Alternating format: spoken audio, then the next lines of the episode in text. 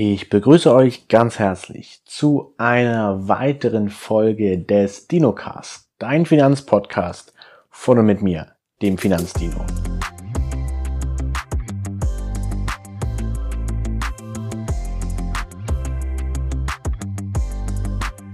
Es ist mal wieder so weit. Wir sind hier mittlerweile schon bei dritten Folge des Dino-Casts angelangt. Im September ist leider keine Folge online gegangen. Das heißt, jetzt im Oktober werden es ganze zwei Folgen sein, die ihr auf die Ohren bekommen werdet. Und da erstmal auch gleich allgemein der Aufruf, der DinoCast ist jetzt auch auf Spotify. Weitere Plattformen sollen auf jeden Fall hinzukommen. Da bin ich gerade noch am Ausprobieren. Auf jeden Fall Spotify steht und Apple Podcast und die ein oder andere kleinere Plattform soll vielleicht auch noch dazukommen. Wie gesagt, ist alles gerade im Aufbau und da werden die Folgen immer so zeitversetzt eben erscheinen, so zwei, drei Tage nachdem sie hier auf YouTube online gegangen sind, findet ihr dann auf jeden Fall auch die Podcasts wirklich als Podcast quasi auf den gängigen Plattformen. Ich habe euch das Ganze auch mal unten in der Videobeschreibung verlinkt und pinne euch auch den ersten Kommentar von mir an. Dann habt ihr auf jeden Fall den Link und da auf jeden Fall auch gerne dann auf den Plattformen eben den Podcast abonnieren. Also, heute die dritte Folge und mal mit einem ganz interessanten Thema, wie ich finde. Denn heute habe ich mir mal so ein bisschen Anlagefehler angeschaut, die es dort gibt. Und zwar insbesondere, wenn wir mal auf die Deutschen gucken. Die Deutschen, das ist ja immer so ein Volk, das sehr pünktlich ist und unfassbar viel Wert auf Sicherheit und dass Dinge richtig gemacht werden, legt. Und vor allem das Thema Sicherheit ist hier ein ganz, ganz großes Thema, denn die Risikobereitschaft der Deutschen ist an der einen oder anderen Stelle tatsächlich nicht so wirklich gegeben. Und das schadet auf jeden Fall sehr, sehr stark generell der Aktien- und Anlegerkultur, aber natürlich auch den einzelnen Personen dann im Einzelfall eben. Und da wollen wir uns heute mal ein paar Dinge angucken. Habe ich mir ein paar interessante Sachen mal rausgesucht. Und deswegen geht es jetzt also heute um die Anlagefehler der Deutschen. Also, das Thema Risikobereitschaft habe ich schon mal ganz kurz angesprochen. Und zwar, man möchte hier vor allem kein oder möglichst wenig Risiko eingehen. Woran genau das liegt, das ist immer sehr unterschiedlich. Aber hier schwingt auf jeden Fall immer so eine Ja-Aber-Mentalität mit. Es könnte etwas passieren, dieser Konjunktiv. Es könnte etwas schiefgehen. Was ist, wenn das passiert? Dieses ganz häufige Hinterfragen ist doch sehr, sehr schwierig, weil es auf jeden Fall einen daran hindert, irgendwie voranzukommen mit Dingen, weil man eben nicht richtig ins Tun kommt, sondern immer wieder zu den Ausgangsfragen zurückkommt. Und wenn wir eben vom Risiko sprechen, dann ist das, dass man immer wieder zu dieser Risikounbereitschaft im Prinzip zurückkommt, nenne ich das Ganze jetzt mal. Und dieses Sicherheitsdenken, ja, die Sicherheit geht vor, da sind wir Deutschen ja so ziemliche Experten drin, was einige Themen der Sicherheit angeht. Nennen wir mal zum Beispiel den Datenschutz hier. Ich denke mal, jeder kennt sie, die Datenschutzgrundverordnung, die, ich weiß gar nicht in welchem Jahr sie jetzt dann überhaupt verabschiedet wurde. Seitdem nerven uns die ständigen Pop-ups jedes Mal, wenn wir eine neue Website besuchen. Möchten Sie den Cookies zustimmen und dann kann man da 10.000 verschiedene Sachen anklicken. Ist auch unfassbar, was auf den Seiten teilweise für Verknüpfungen, Verlinkungen mit Hilfe von Cookies oder anderen Technologien ist. Das ist doch krass, oder? Ich weiß nicht, wie oft ich mich da schon durch irgendwelche Sachen gescrollt habe, nur um ganz nach unten zu kommen, um den ganzen zuzustimmen oder abzulehnen oder was auch immer. Aber das ist auch nur ein kleiner äh, Nebenfakt jetzt hier. Auf jeden Fall Thema Datenschutz. Da sind wir ja als Deutsche prädestiniert dafür, den Datenschutz ganz, ganz groß zu schreiben. An der Stelle aber mal ein paar Fragen, die man sich so stellen sollte oder so ein paar Gedanken, die man vielleicht mal in seinem Kopf durchdenken sollte. Und zwar, wir benutzen doch alle irgendwie unser Smartphone, ob das jetzt ein iPhone oder ein Android-Gerät ist. Und da müssen wir auch erstmal Unmengen an Daten eingeben. Und vor allem Personen, die nun ja, da vielleicht sich einfach irgendwie schnell durchklicken oder was auch immer, die tippen vielleicht auf irgendwelche Sachen, wo dann tatsächlich der Datenschutz nicht ganz so groß geschrieben wird. Und hier ist auf jeden Fall einerseits das Misstrauen in viele Unternehmen, vor allem halt in die großen bösen Konzerne wie Google oder auch wie Apple, dass man da irgendwie seine Daten preisgeben könnte und man weiß ja nicht, was die alles damit machen. Und grundsätzlich finde ich diese Schutzüberlegung, wenn es um den Datenschutz, um die persönlichen Daten geht, eigentlich auch zu. Na klar, es geht Google eigentlich nichts an, wo ich jetzt unbedingt wohne oder wo ich immer einkaufen gehe. Aber es macht das Ganze leider dann doch teilweise echt praktisch. Ich muss für mich tatsächlich auch sagen, dass ich auch schon einen ziemlichen Wandel hier durchfahren habe, wenn es so ein bisschen nicht direkt um das Thema Datenschutz geht, aber so vor allem um das Thema Technologie und dass man sich damit eben anfreundet und eben als Opfer quasi als Bezahlung dafür, dass man Vorteile hat, wenn es um irgendwelche Suchsachen geht, um Passwörter merken und so weiter und so fort, dass man hier eben quasi mit seinen Daten bezahlt. Das ist quasi eine sehr wichtige Währung, ich habe mal in einer Dokumentation auch gehört, dass Daten eigentlich die, das, das wichtigste Asset, der, der wichtigste Rohstoff überhaupt sind, die wichtigste Währung im Prinzip, die es heutzutage gibt, wertvoller als jedes Gold oder Öl oder sonst was. Das finde ich schon sehr krass, ist vielleicht auch eine etwas überspitzte Aussage, aber das Thema Datenschutz ist ein an sich sehr wichtiges und da sollte es auch politische Maßregelungen geben, dass eben Konzerne dazu angehalten werden, hier bestimmte Dinge eben einzuhalten. Aber das muss dann eben auch überprüft werden. Das technische Know-how, sage ich mal, von vielen Überwaltungs-, äh, Überwachungs- und Verwaltungsbehörden lässt ja an der einen oder anderen Stelle eben auch zu wünschen übrig. Und damit ja, kommt man eben auch nicht so wirklich richtig an bestimmte Dinge ran. Man nutzt bestimmte Dienste nicht, man lässt sich nicht auf bestimmte Dinge ein, man ist immer misstrauisch und dieser ganze Datenschutz, ja, das ist auf jeden Fall dann ziemlich schwierig und das hindert vor allem einem dann auch an so technischen Innovationen eben teilzuhaben, wie zum Beispiel ganz banal finde ich eigentlich an Google Maps.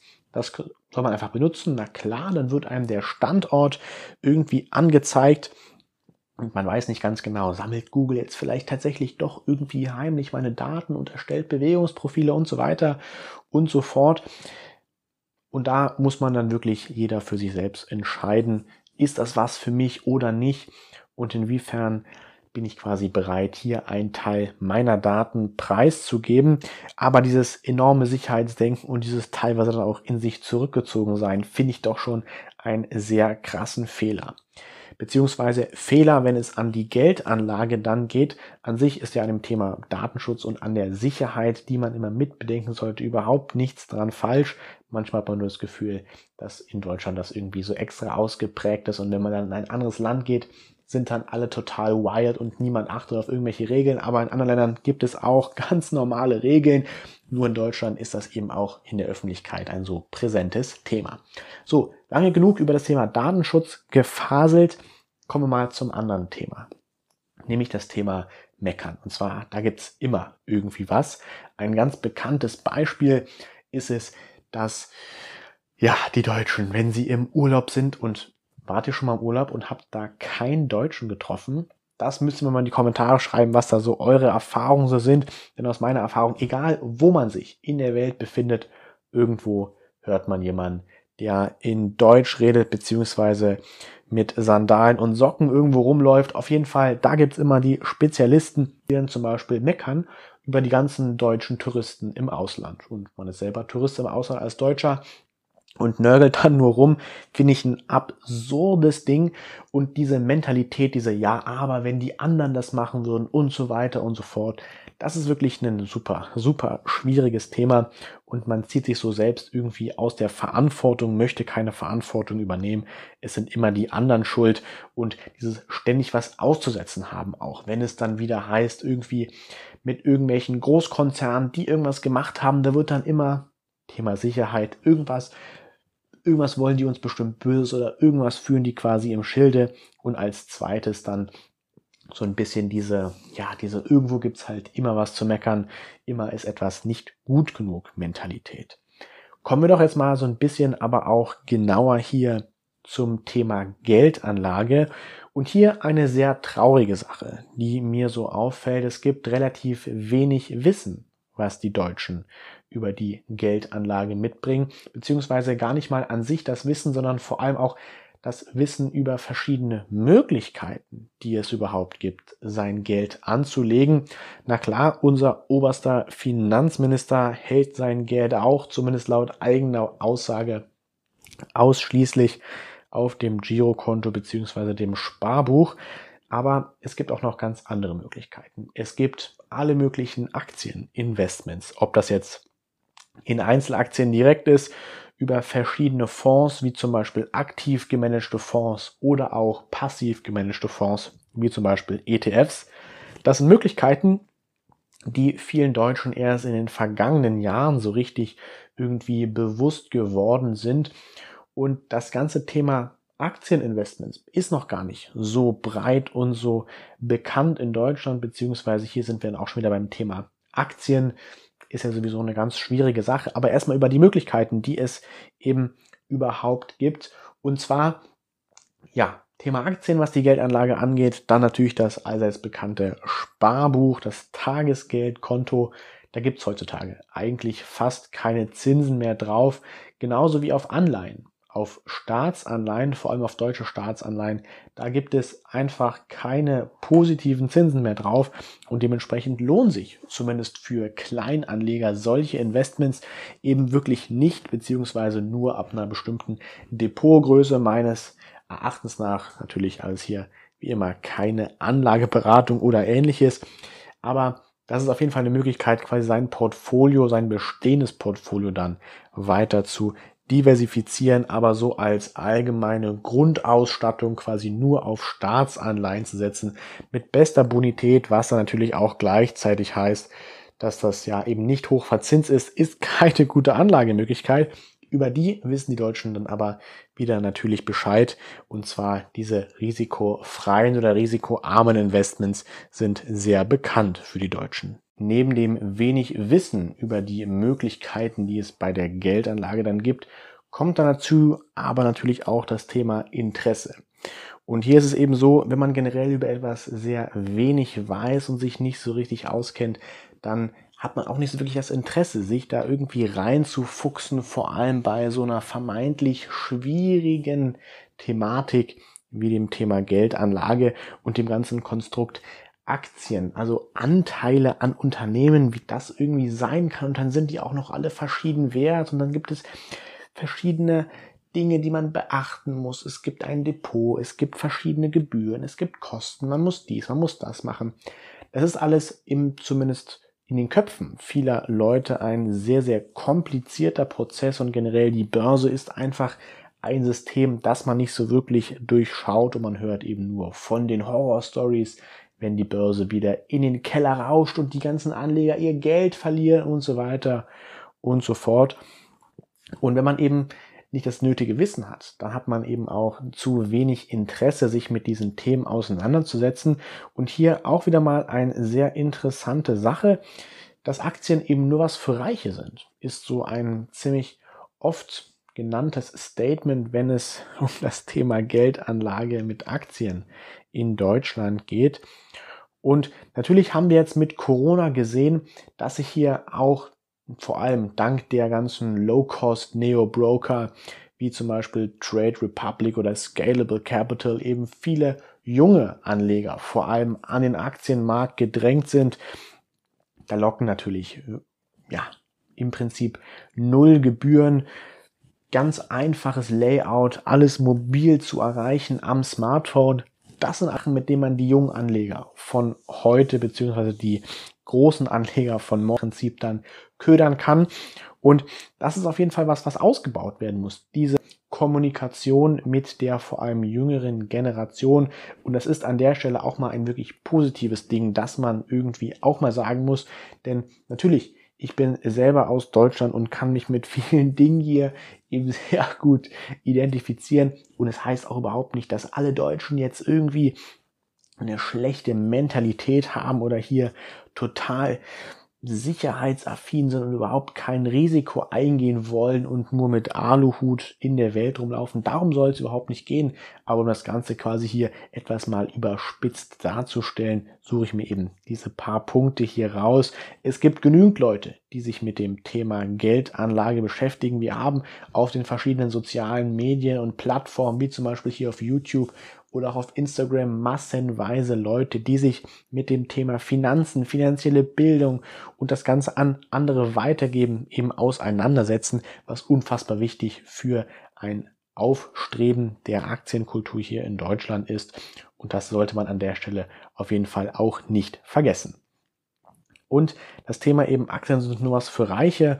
Ja, das ist leider irgendwie so in den Köpfen der Leute verankert. Und ein zweites Thema, das Problem mit den Sparplänen.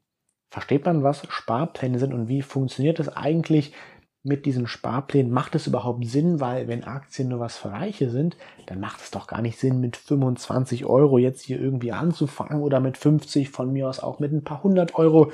Das wird doch sowieso nichts. Aber man unterschätzt eben so, was passieren kann in einer relativ langen Zeit. Und hier sind wir wieder beim Thema junge Anleger, die eben einen sehr langen Anlagehorizont haben und dementsprechend auch ihre Sparrate eventuell in den nächsten Jahren verdoppeln, verzehnfachen oder auch verhundertfachen können, je nachdem mit welcher Summe sie quasi anfangen. Und dementsprechend ja, einen langen Anlagehorizont haben, dementsprechend auch die Sparpläne sich dann im Endeffekt lohnen, weil man allein schon durch die Einzahlung eben eine sehr, sehr hohe Summe eingezahlt hat. Und hier auch nochmal zu den Sparplänen. Sparpläne sind im Prinzip dann auch nur was für Leute, ja, die mit wenig Geld und auch mit keiner Ahnung, denn wer investiert schon per Sparplan, wenn man für etwas überzeugt ist, dann sollte man es doch lieber jetzt oder gar nicht machen. Und tatsächlich bin ich auch lange in dieser, genau dieses Gedankengangs irgendwie aufgesessen gewesen, dass es, ja, Sparplan verstehe ich nicht, wieso nimmt man da nicht jetzt irgendwie sein ganzes Geld und packt es dann dahin? Da sind wir wieder beim Thema Gebühren, sind wir wieder beim Thema Risiko, beziehungsweise hier beim Thema Risikominderung, also einer Diversifikation im Prinzip, was ja auch sehr, sehr wichtig ist bei der Geldanlage. Und hier war ich eben auch sehr geblendet von diesem, Gedanken, ja, Aktien, das sind nur was für Reiche, die Börse als mystischer Ort voll von Prophezeiung und Erwartungen an die Zukunft. Und tatsächlich hat sich das Ganze dann bei mir irgendwann einfach gewandelt, dachte ich mir, mein Gott, wenn alle mir was von Sparplänen hier irgendwie erzählen, dann muss das ja eine ganz sinnvolle Sache sein. Und dementsprechend, ja, hat es dann Klick gemacht. Und seitdem läuft mein Sparplan beziehungsweise meine Sparpläne sind es ja mittlerweile, laufen ganz entspannt weiter durch. Und dementsprechend habe ich mich auch absolut zu diesem Thema Investieren mit Sparplänen hingezogen gefühlt. Da habe ich ja auch in der letzten Folge, in der zweiten Folge des DinoCasts, verlinke ich euch natürlich auch alles unten, die ganze Playlist und so weiter und so fort. Wie gesagt, auch gerne auf Spotify schon mal reinhören. Da habe ich über das Thema Sparpläne gesprochen und eigentlich dieser Effekt von Sparplänen und im Prinzip eigentlich auch leider so ein bisschen dem Bären, der einen da aufgebunden wird, dass man mit Sparplänen eben dies und das erreichen kann. Ich will nicht zu viel hinwegnehmen. Schaut einfach oder hört besser gesagt einfach mal gerne rein und schreibt mir dann mal eure Meinung dazu dann in die Kommentare. Das nächste Thema, was ich jetzt hier nochmal ansprechen möchte, ist so ein Doppelthema. Und zwar das Thema Sparen beziehungsweise Anlegen. Wie sparen denn die Deutschen überhaupt? Naja, die Deutschen sparen vor allem für die Altersvorsorge und die Notsituation. Und mit Sparen meine ich tatsächlich das Geld wirklich, wie es unser Finanzminister eben auch macht, auf dem Tagesgeldkonto oder auf dem Girokonto lassen. Das ist natürlich eine Möglichkeit, wie man das machen kann, vor allem wenn wir vom Notgroschen reden, was ja eine sehr, sehr wichtige Sache ist, um eben finanziell abgesichert zu sein. Denn man sollte eben nur investieren mit Geld, das man theoretisch bereit ist zu verlieren. Und der Notgroschen, also die eiserne Reserve, wenn irgendwas passiert, man verliert den Job oder wir haben eine Extremsituation wie jetzt mit Corona, dann sollte man sich dem Ganzen eben bewusst sein. Ein Notgroschen kann so eine Extremsituation natürlich nicht für immer, aber auf jeden Fall mal für ein paar Monate oder vielleicht in einigen wenigen Fällen sogar für ein paar Jahre eben auffangen und man kommt somit durch diese Notsituation dann drüber hinweg in einer entspannten Art und Weise. Heißt nicht, dass man jetzt der größte Prepper werden soll und sich jetzt hier in Bunker bauen soll und so weiter und so fort. Aber das Ganze eben nur mal so angehaucht jetzt hier. Also der Notgroschen ist eine ganz wichtige Sache und die Altersvorsorge. Da sind wir dann wieder beim Thema Sparbuch und beim Thema Inflation. Das habe ich so jetzt hier noch gar nicht erwähnt, denn wer sein Geld eben quasi auf einem unverzinsten Konto liegen lässt, der verliert auf jeden Fall die ganz normale Kaufkraft, die eben jedes Jahr oder alle paar Jahre flöten geht mit dem wunderbaren Namen Inflation.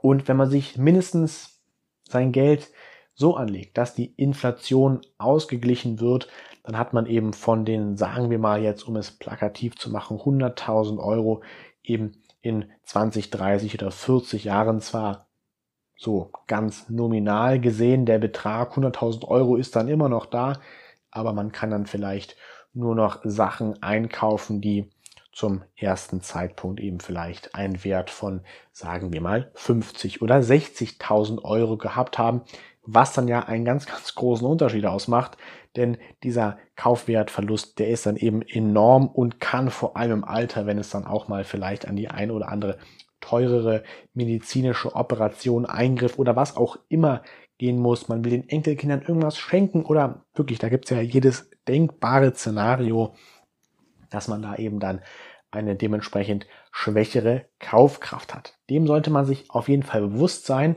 Und dann sind wir auch schon beim Thema Anlegen, denn das sollte man eben tun, wenn man wenigstens die Inflation ausgleichen möchte und sich quasi seine Kaufkraft erhalten möchte. Hier anlegen, wie tun die Deutschen das? Naja, auch tatsächlich wieder mit dem Tagesgeld oder dem Girokonto, weil einfach ja, vielleicht das Verständnis nicht dafür da ist, dass 0,1% Zinsen eigentlich viel zu wenig sind, weil das eigentlich im Prinzip nichts ist. Ich weiß es nicht genau. Auf jeden Fall eine sehr beliebte Sache, wie man mit den Deutschen Geld verdienen kann, anlegen kann. Ich habe es schon am Anfang lang und breit ausgeschlachtet. Sicherheit geht vor eine Was wäre wenn Situation. Und was ist eine Was wäre wenn Situation? Wer hilft einem da? Besonders weiter? Na klar, es ist dem Deutschen nicht nur eine seiner beliebtesten Anlagemöglichkeiten, sondern auch eine der erfolgreichsten Lobbyarbeiten und eine sehr, sehr große Branche, die hier in Deutschland tätig ist. Ich spreche natürlich von der Versicherungsbranche. Die ist in Deutschland wirklich sehr, sehr groß und wenn wir eben uns mal zum Beispiel die Münchner Rück angucken, eine sehr große Rückversicherungsgesellschaft, also im Prinzip der Versicherer vom Versicherer, der den Endkunden wie zum Beispiel mich und euch versichert. Ein super großer Konzern und generell eben das Thema Versicherung ist unfassbar hier in Deutschland, was wir in Deutschland alles versichern können. Will ich gar nicht ganz konkret darauf eingehen, an der Stelle aber tatsächlich mal ein ganz lustiger Nebenfakt. Als ich eine dann doch essentielle Versicherung abgeschlossen habe, wurde mir das Ganze auch vorgeschlagen, das Ganze in einer kapitalbildenden Versicherung eben eventuell auch zu machen. Also nicht nur das reine Versicherungspaket zu buchen, sondern im Prinzip dann am Ende wenn ich die Versicherung nicht in Anspruch nehmen sollte oder was auch immer das Ganze wenigstens sich dann ja gelohnt hat für mich und ich quasi meinen eingezahlten Betrag in einer Art und Weise eben vielleicht sogar wieder kriege und das Ganze eben als kapitalbildende Maßnahme gleichzeitig eben verwende. Da wurde mir tatsächlich ein ETF-Portfolio vorgeschlagen, ja.